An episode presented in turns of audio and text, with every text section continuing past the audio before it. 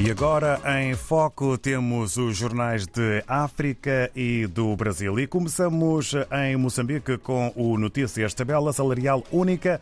A Assembleia da República sugere proposta no plano quinquenal. É um dos títulos que marca a edição eh, do Jornal de Notícias eh, neste último dia eh, para o mês de maio. Ainda destaque aos distritos e províncias, ampliados benefícios de exploração mineira. É um outro título com letras garrafais eh, para a capa hum, do eh, jornal Notícias de Moçambique. Em Angola temos o país eh, com a palavra e o assunto crédito que dão origem ao título com letras garrafais. Governo quer que bancos validem títulos de posse legal dos terrenos. Ainda na capa capa do país Conta Geral do Estado de 2021 passa pelo crivo do Tribunal de Contas com mais de 90 recomendações.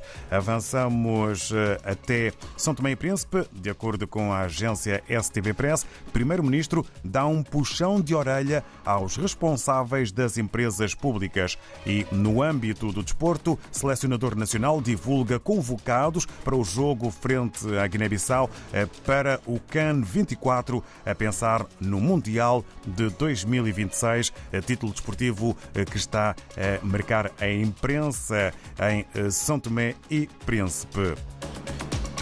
Na Guiné-Bissau, o Democrata apresenta título sobre legislativas, sociedade civil, coloca monitores a nível do país para fiscalizar a eleição.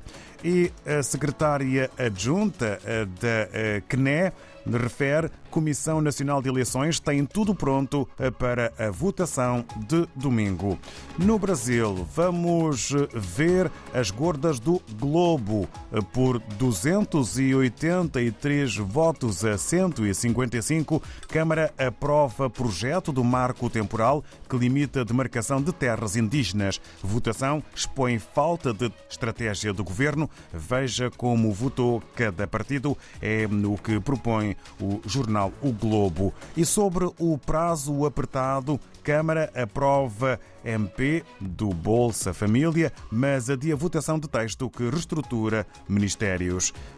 Assim está a parte da capa do jornal O Globo, na sua edição de 31 de maio. No regresso à África, estamos com André Amaral, em Cabo Verde, na redação do Expresso das Ilhas, para sabermos o que podemos ler. Para já, bom dia, André. Bom dia. A edição desta semana do Expresso das Ilhas faz manchete com a entrevista a João Domingos Correia o presidente do Conselho de Administração da CV Telecom. Diz então eh, João Domingos Correia que aquilo que o país não tem de recursos naturais pode agora compensar com o digital. Também em destaque, e porque amanhã é Dia eh, Mundial da Criança, eh, falamos sobre os parques infantis públicos na cidade da Praia. Há poucos estão em, falta, em, franca, de, em franca degradação.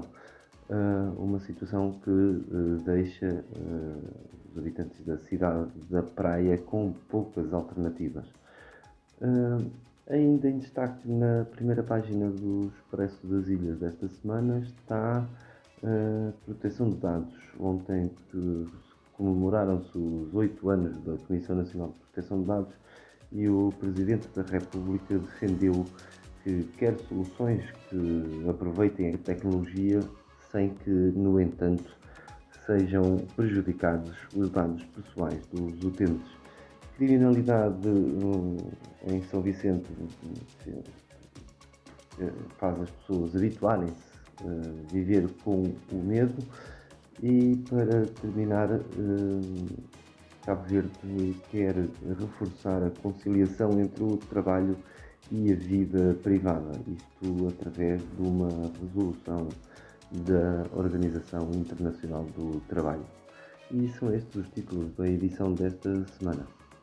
Muito obrigado, André Amaral. Amaral, eh, votos de uma boa jornada para toda a equipa do Expresso das Ilhas. O André Amaral há pouco aqui a dar-nos conta dos títulos eh, do, eh, seus do Jornal Expresso das Ilhas em Cabo Verde, a dar conta da criminalidade em São Vicente, referindo que as pessoas que estão nesta zona já vivem com normalidade o medo à volta da criminalidade em São Vicente. Este acaba mesmo por ser o tema para a hora dos ouvintes de hoje, criminalidade em eh, Cabo Verde.